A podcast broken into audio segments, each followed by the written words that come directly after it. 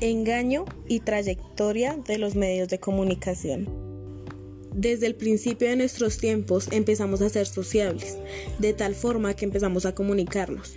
Después de siglos, desde la llegada de Cristóbal Colón en 1492, las crónicas de Indias fueron centro de atracción, en donde los españoles escribían lo que podían evidenciar de este territorio nuevo que habían descubierto lo que conllevó a que luego se creara la imprenta y la trajeran a Bogotá en 1812.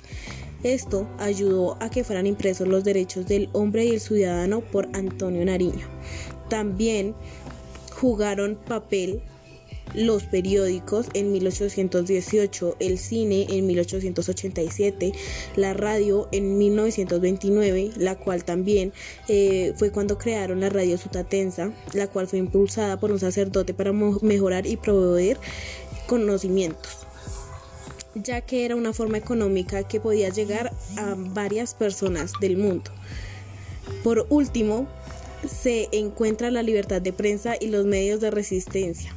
En el primero es fundamental estar informados para de esa forma tomar decisiones, sin embargo lo censuran como fue el caso en el que Rojas Pinilla censuró periódicos en 1953 y el segundo era el medio por el que el campesinado podía hablar o tener voz, teniendo en cuenta que la revista y la televisión, en mi opinión, a los medios de comunicación antiguos se les daba mejor utilidad, como por ejemplo el periódico.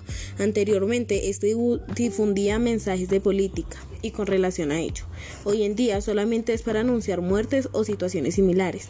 La televisión es un medio que nos controla y nos da lo que queremos escuchar. La radio se usaba para fines de aprendizaje y ahora solo transmiten música. Algunos de los medios de comunicación nombrados anteriormente, por no decir todos, tienen una gran influencia que los manda llamada política. A esto también se le incluye el Internet, que es uno de los medios más famosos. De igual forma, no se le da una buena utilidad, pues desde el ámbito de las redes sociales, en donde estamos llenos de información, solo nos importa observar videos de risa o seguir la vida de los demás, sabiendo que para esas plataformas podemos llegar a todas partes del mundo, podemos hablar, pero ¿por qué no hacemos un cambio? ¿Por qué no hablamos?